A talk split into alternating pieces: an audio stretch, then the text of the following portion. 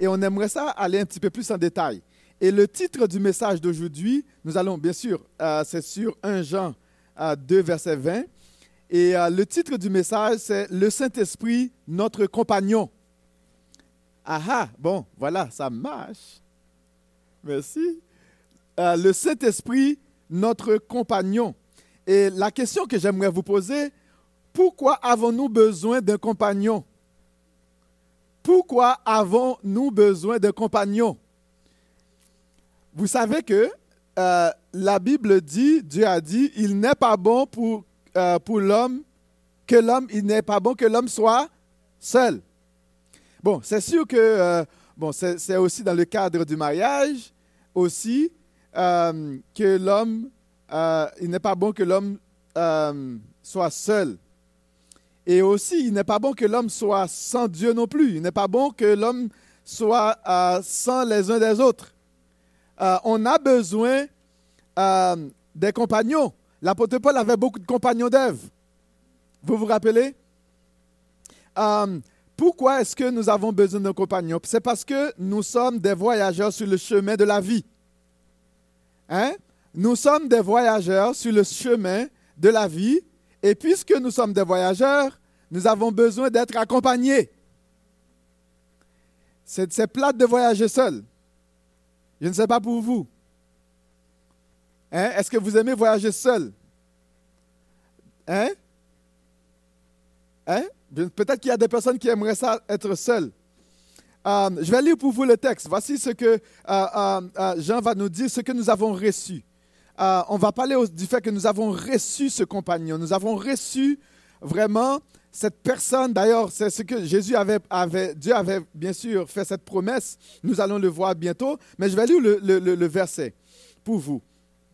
Ça dit dans 1 Jean 2, verset 20, qui dit, Pour vous, vous avez reçu l'onction de la part de celui qui est saint, et vous avez tous de la connaissance. Ça, c'est dans la version du semeur. Et la version de second nous dit, Vous, au contraire, vous avez été loin du Saint-Esprit par celui qui est saint.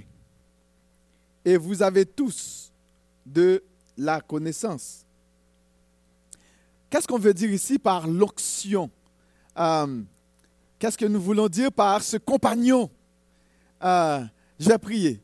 Et mon but, c'est je vais prier que le Seigneur puisse vraiment toucher notre cœur, qu'il prépare notre corps comme un vrai terrain qui va recevoir cette bonne semence. Seigneur Dieu, euh, nous voulons te bénir pour euh, ton serviteur, l'apôtre Jean, qui a écrit, tu as inspiré et qui a écrit ce texte et qui l'a laissé pour nous. Bien sûr qu'il l'avait envoyé à ses contemporains à l'époque et qui, ce texte qui a traversé le temps et aujourd'hui qui, est, qui parvient jusqu'à nous pour nous encourager aussi à marcher avec toi. Seigneur, nous voulons te demander dans le nom de Jésus de bénir toutes les personnes qui nous écoutent en ligne, de bénir aussi ceux qui sont ici, de pouvoir ouvrir l'intelligence de notre cœur pour que nous comprenions l'importance de ce compagnon, l'importance de marcher euh, avec ce compagnon et aussi l'importance pour nous de nous attacher à ce compagnon. Seigneur Dieu Père, sois avec nous dans le nom de Jésus. Parle à notre âme, parle à notre cœur. Encourage-nous, Seigneur Dieu, Fortifie notre marche avec toi. Dans le nom de Jésus, nous te prions ainsi. Amen. Le Saint-Esprit, notre compagnon. Euh, que le, mot, le mot onction, quand on parle d'onction, le mot onction désigne l'acte euh, par lequel on versait de l'huile euh, sur quelqu'un, soit sur la tête de quelqu'un. vous vous rappelez de, de ce psaume, je pense, qui dit qu'il est bon pour les frères et les sœurs de demeurer ensemble. C'est comme la rosée de l'Hermont, c'est comme l'huile qui coule sur la barbe d'Aaron. Un psaume 133. D'accord? Merci.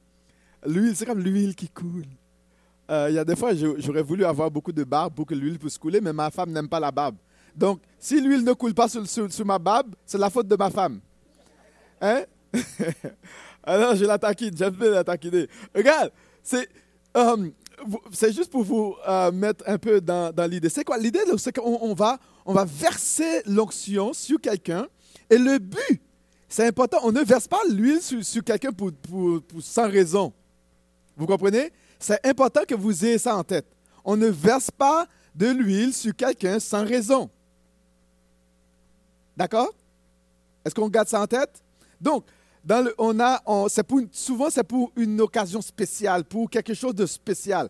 Euh, prenons l'exemple de, euh, de Samuel, de Saül, pardon. Euh, Samuel qui va aller verser l'huile sur Saül pour, donner, pour lui donner l'onction de la royauté. C'était l'inauguration de la monarchie en Israël et on avait donné l'onction à Saül. Et après cela, on nous dit que euh, ben, à un moment donné, Saül, il a prophétisé comme le prophète, d'accord? Il a reçu l'onction. Euh, c'est ce qui symbolise. Et on nous dit que Dieu avait donné un nouveau cœur, avait changé le cœur de Saül. Bon, après cela, ce qui se passe, bon, vous connaissez le reste de l'histoire. Et on voit aussi que on avait donné l'onction. Quand Dieu a rejeté Saül, on a donné l'onction à David, qui était l'homme selon le cœur de Dieu, parce qu'il a marché, bien sûr, dans la crainte de l'Éternel. Dans le Nouveau Testament, euh, cela signifie que le croyant reçoit le Saint-Esprit de la part de Dieu pour l'assister euh, dans sa marche quotidienne avec le Seigneur. Parce que cette personne a été mise à part, a reçu l'onction, tout comme dans l'Ancien Testament, la, la, personne qui reçoit l'onction a été mise à part pour quelque chose spécial et spécifique de la part de l'Éternel. Les croyants aussi reçoivent l'onction. Nous, euh, euh, nous recevons l'onction pour quelque chose de spécial aussi, pour notre marche avec le Seigneur. Vous savez que dès le moment que le croyant met, la, personne met sa confiance en Jésus, nous euh, recevons le Saint-Esprit. Et c'est le Saint-Esprit qui nous aide à faire quelque chose, bien sûr, pour le Seigneur. C'est très important euh, de voir cela. Donc, nous avons besoin, puisque nous sommes, euh, comment je pourrais dire ça, nous sommes des voyageurs dans le chemin de la vie, nous avons besoin de notre GPS nous avons besoin de notre GPS. Moi, je peux ré... Euh, ben, il y a quelqu'un qui avait, euh, pas moi, ça ne vient pas de moi, il y a quelqu'un qui avait rebaptisé GPS. C'est guide personnel spirituel. D'accord? On a besoin de notre guide personnel spirituel. D'accord C'est notre GPS. Avez-vous déjà été invité quelque part et que vous ne connaissez pas l'adresse de la personne? D'accord? À plusieurs reprises, ça m'est arrivé. Et qu'est-ce que vous faites? À l'époque, lorsqu'on n'avait pas de GPS, qu'est-ce qu'on fait? On va chercher une carte. Hein? hein? Une carte. Et puis on va regarder la route là tout pour pouvoir vous rendre chez la personne. Et quand on commence à avoir le GPS, là, on rentre l'adresse dans le GPS. Mais il y a des personnes qui étaient tellement habituées avec la carte, pour s'assurer, on va avoir GPS plus carte.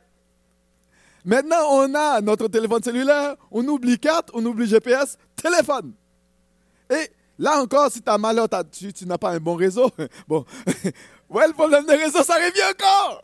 Tu as besoin d'être connecté pour pouvoir aller là où tu vas aller. Eh bien, puisque nous sommes voyageurs dans le chemin de la vie, nous avons besoin de notre GPS, qui est le Saint-Esprit. Dieu te donne euh, son esprit pour vivre en toi, pour te guider chaque instant et chaque jour dans ta vie. Dieu te donne le Saint-Esprit pour être, bien sûr, ton conseiller et pour t'enseigner comment vivre ta nouvelle vie en fonction de ta nouvelle, bien sûr, identité. Hum, tu es un voyageur dans le monde pour accomplir les œuvres de Dieu sur la terre. Tu es en voyage. Ne pensons pas que nous sommes là éternellement. Nous ne sommes pas sur la terre éternellement. Notre voyage peut durer parfois quelques années. Et souvent, il y a des voyages qui durent quelques secondes. Il suffisait juste pour les parents de savoir que, oh, l'enfant est juste né. Son but, c'était juste de montrer son visage. D'accord? Puis c'était fini. Puis l'enfant, capote, c'est fini. Souvent, Le voyage, c'est juste de savoir que le parent, euh, c'était juste pour indiquer que oh, la maman a été enceinte un jour. Puis c'est fini. Fausse couche, fini. Vous savez, nous sommes voyageurs dans ce monde. C'est important pour nous de nous rappeler que nous ne sommes pas éternels dans ce monde-là. Et c'est important de savoir que nous avons besoin de ce compagnon pour, bien sûr, accomplir les œuvres de Dieu sur la terre. Rappelons-nous de ce que Paul avait écrit dans Éphésiens, car nous sommes son ouvrage, ayant été créés en Jésus-Christ pour de bonnes œuvres que Dieu a préparées d'avance afin que nous puissions les pratiquer. Le, grec est vraiment intéressant. Euh, euh, le grec nous dit que ce sont des œuvres que Dieu a préparées afin que nous marchions dedans. C'est l'idée de marcher. Ce n'est pas nous à produire les œuvres, ou du moins à créer les œuvres. La seule chose que nous avons à faire, c'est de marcher dans ce que Dieu avait déjà créé, préparé. Vous comprenez? L'idée pour le grec, c'est de marcher dans les œuvres de Dieu. Euh, ben, cela est pour, bien sûr, euh, pour être une bénédiction qui apporte euh, de l'amour, de la compassion, la justice, la réconciliation et la restauration de ceux et celles qui sont brisés. Pour cela, tu as besoin de ce compagnon. Tu as besoin de cette aide. Tu as besoin de, cette aide. Rappelons-nous aussi lorsque Dieu avait donné le mandat à Adam et il était seul, et Dieu va dire, il n'était pas bon pour l'homme d'être seul, je lui ferai quoi? Une aide. Je vais lui envoyer une compagne, une compagnonne. Je ne sais pas si ça se dit là. Une compagne qui va l'aider. Hein? Est-ce que vous saisissez un peu?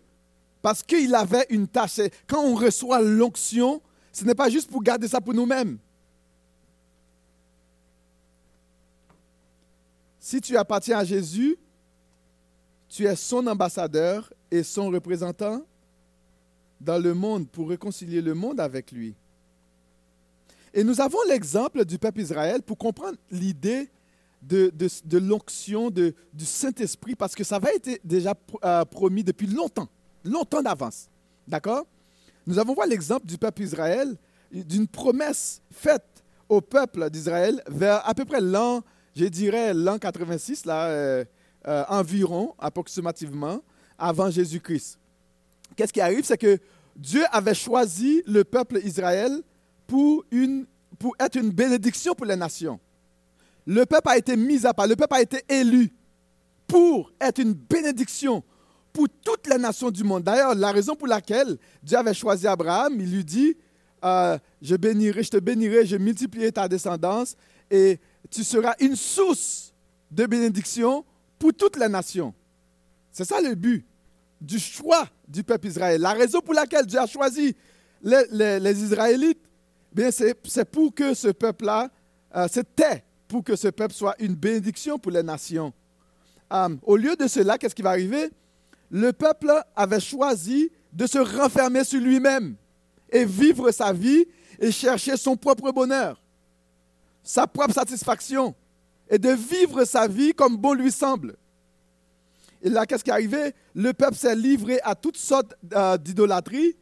Euh, le peuple est allé euh, jusqu'à même abandonner l'Éternel. Dieu avait fait une alliance avec le peuple. Le peuple va briser l'alliance que Dieu avait faite avec lui. Et finalement, Dieu avait, Dieu, va, Dieu avait résolu de, bien sûr, de l'envoyer en exil à Babylone.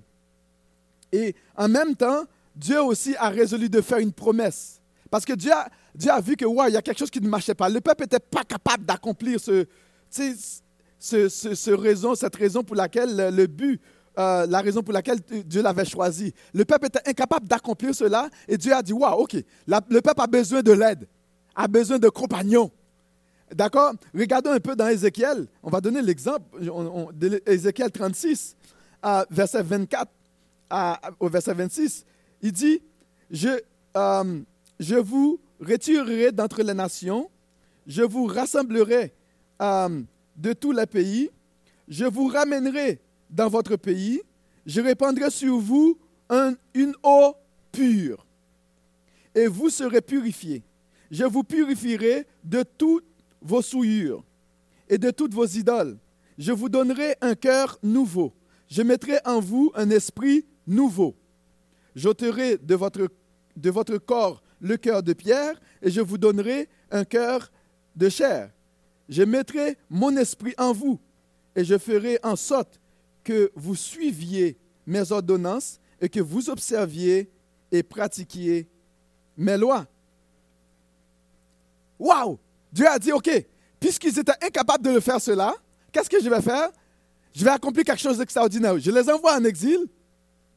Pause. Et en même temps, je vais faire quelque chose d'extraordinaire. Je vais répandre mon esprit en eux. À l'époque, c'est important pour nous de, saisir parce qu'on avait les grandes puissances de l'époque qui étaient les Assyriens, les Égyptiens et les Babyloniens. D'accord? Euh, C'était ces grandes puissances. Euh, donc, si vous regardez un, petit peu sur la carte, parce qu'Ézéchiel avait été déjà déporté, juste pour vous, vous, mettre un petit peu dans le contexte, Ézéchiel a été déporté avec eux aussi. Ézéchiel, qui était prophète de l'Éternel, était déporté avec eux. Donc, on voit ici, juste pour faire un petit rappel, Rappelez-vous que les Babyloniens vont détruire Ninive. Ils vont, Ninive était la capitale d'Assyrie, la grande puissance qui avait déporté les dix tribus du, nord, ah, d'accord, en Assyrie. Qu'est-ce qui arrive, On arrive ici euh, vers 600, 612, 609, la fin euh, de l'empire assyrien. Rappelons-nous que il y a à peu près plus de 800 ans auparavant, Dieu avait envoyé un, prophète à Ninive pour leur Jonas, pour leur dire, parce qu'ils étaient tellement méchants, Dieu les avait dit qu'ils allaient le, détruire. Jonas ne voulait pas. Vous vous rappelez de ça?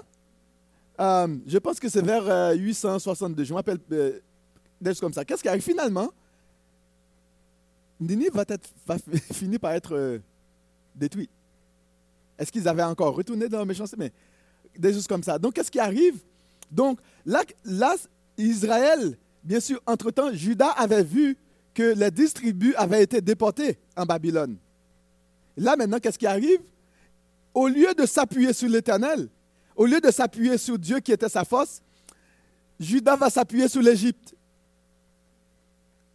Au lieu de, prendre ce, euh, ce compagnon de vie que Dieu va leur donner, ils vont s'appuyer sur l'Égypte qu'est-ce qui va arriver? Les Babyloniens vont détruire l'Égypte.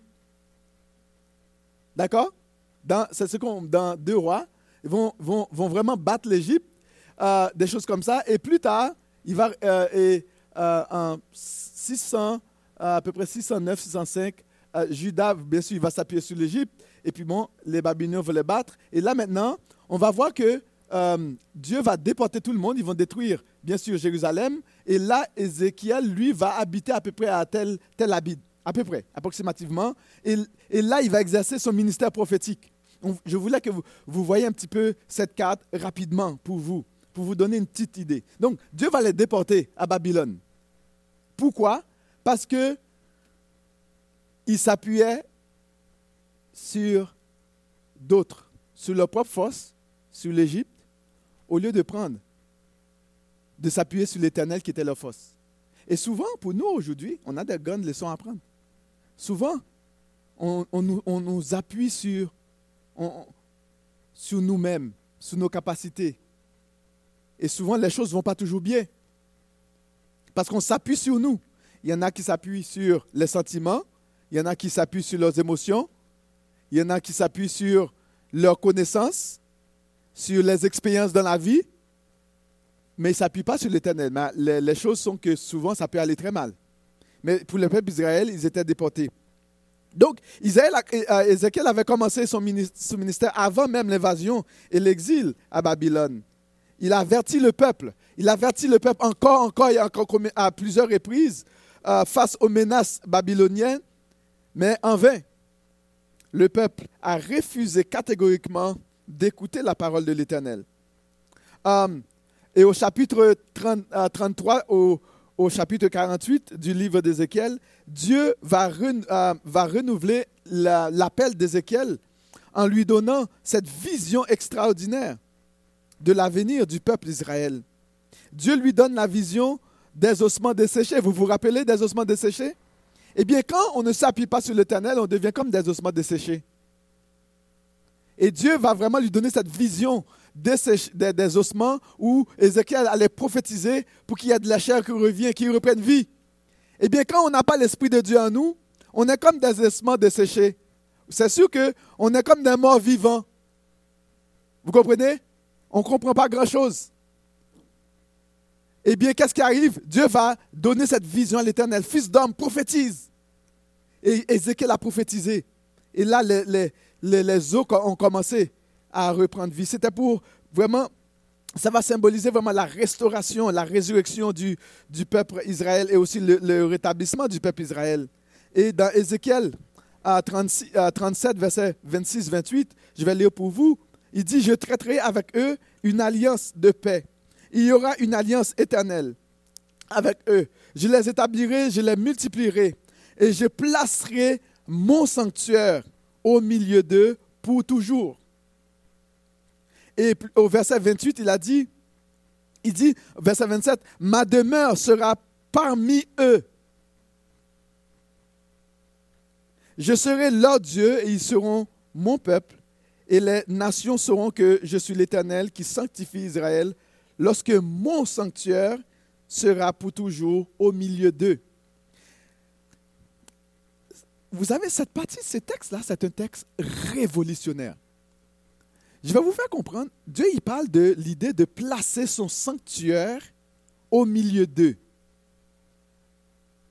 D'accord?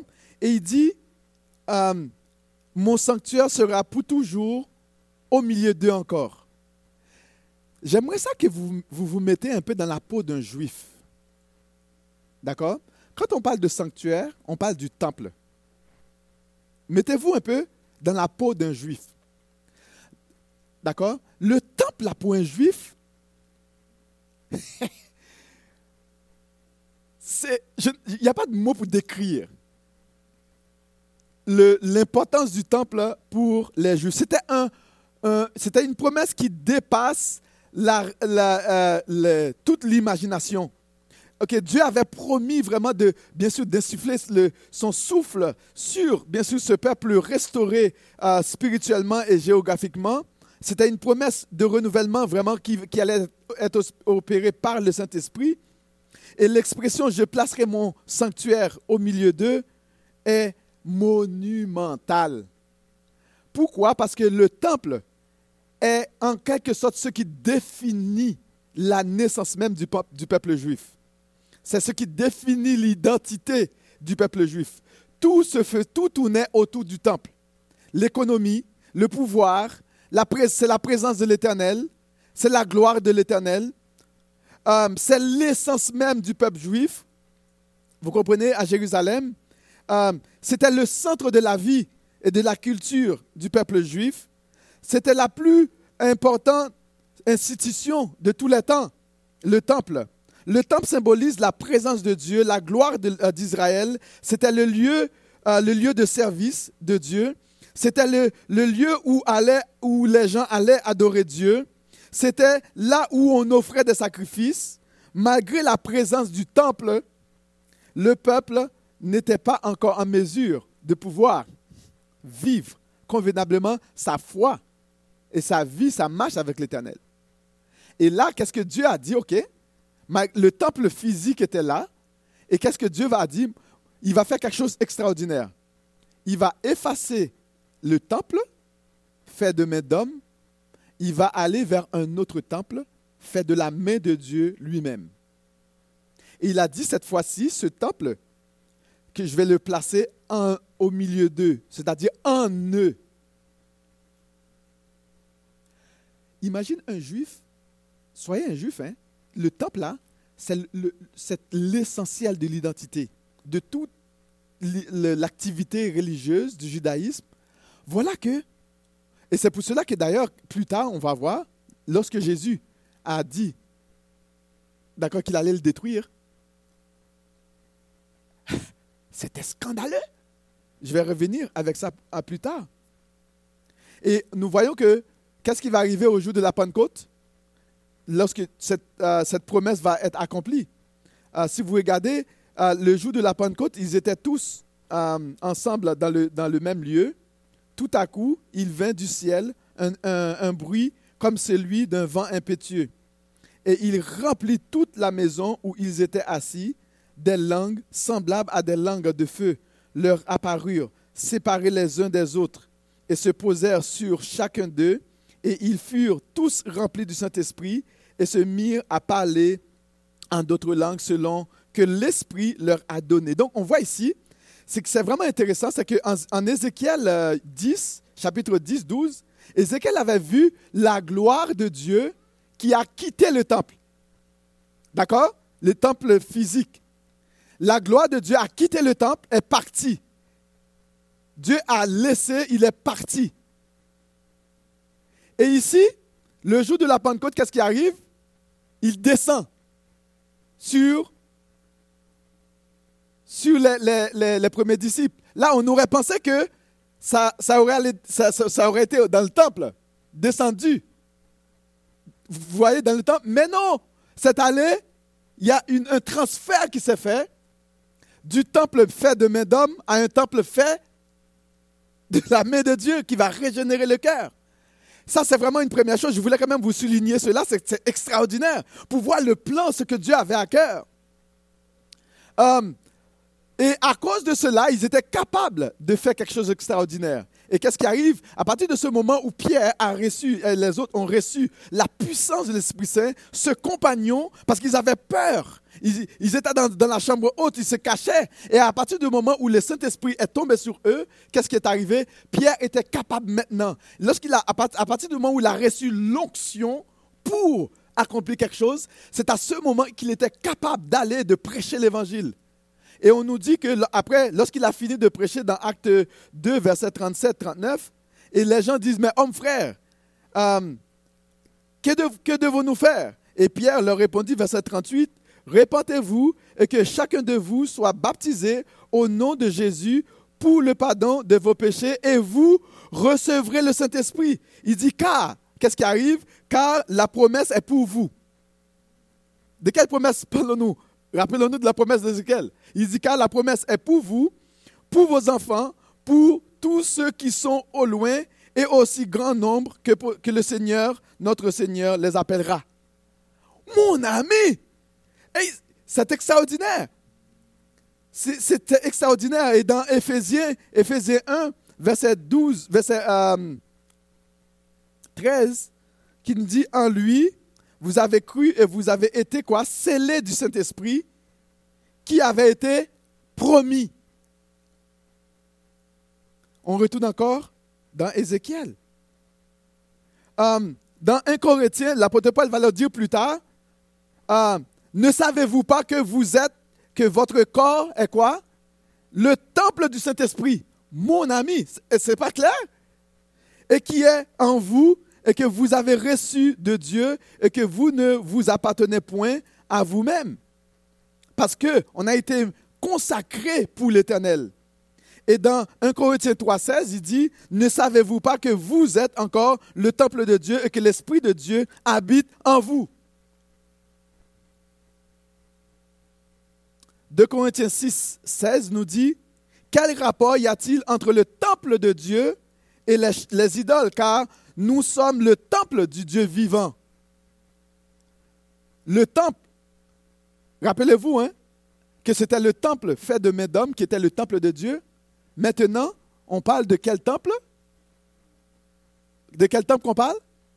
On parle de, de toi, de ton corps, de, qui est le temple du Saint-Esprit. Vous comprenez que, mettons-nous dans la tête d'un juif là, c'est révolutionnaire, c'est monumental c'est monumental. Euh, et quel constat qu'on va voir, même Jésus d'ailleurs, on va voir le constat avec Jésus. À l'époque de Jésus, les Juifs avaient demandé un miracle. Je, vous avais dit que j'allais revenir là-dessus pour éclaircir les choses. Et regardons ce que Jésus va leur répondre dans, euh, Jean 2, verset 19-22. Euh, Donc, ils demandent un miracle à Jésus. Qu'est-ce qu'ils disent? Les Juifs prennent la parole et lui disent, quel miracle nous montres-tu pour agir de la sorte? Jésus leur répondit, d'étudier ce temple. OK? D'étudier ce temple. Et moi, je vais le relever dans trois jours. Ah Scandale Scandale D'ailleurs, c'est l'argument, ils vont utiliser cet argument lorsqu'ils vont condamner Jésus. Oh, il avait dit qu'il allait détruire le temple. Imagine, c'est comme détruire notre identité. Et Jésus parlait bien sûr euh, du temple de son corps. Donc on voit ici que, encore, Jésus va faire, il y a un transfert qui se fait. Temple fait de main d'homme à un temple fait de main de Dieu, qui va abriter, habiter le Saint-Esprit, notre compagnon qui va nous accompagner dans la vie.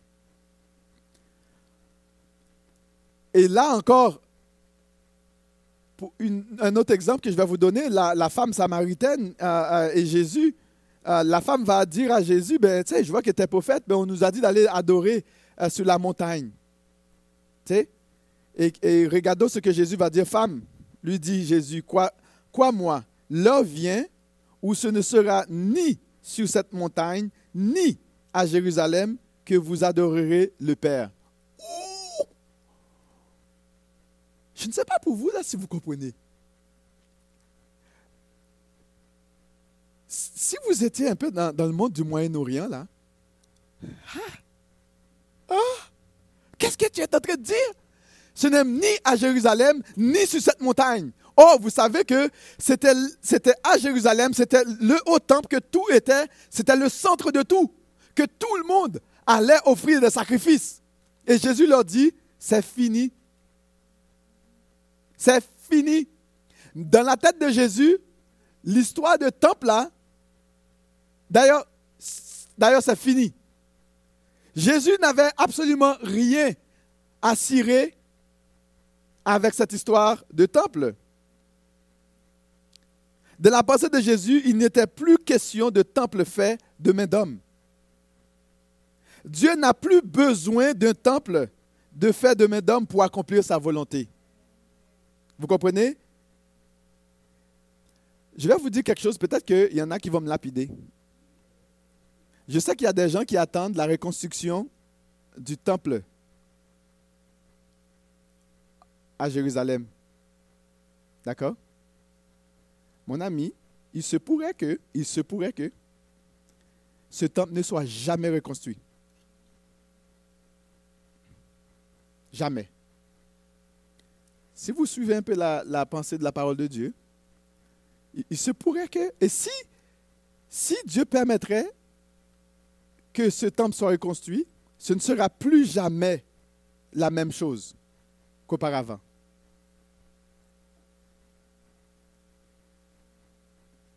Il se pourrait que ce temple ne soit jamais reconstruit. Parce que dans l'esprit de Jésus, il n'était plus question de ce temple-là